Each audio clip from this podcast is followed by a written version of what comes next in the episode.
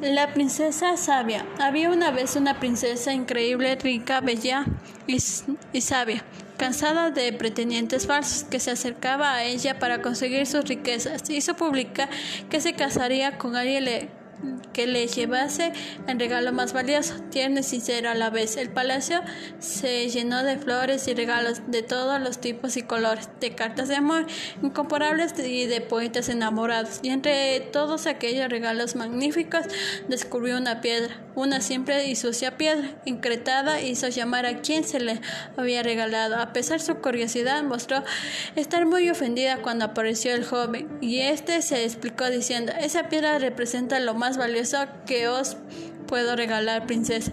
Es mi corazón y también es sincera porque aún es vuestro y es duro como una piedra. Solo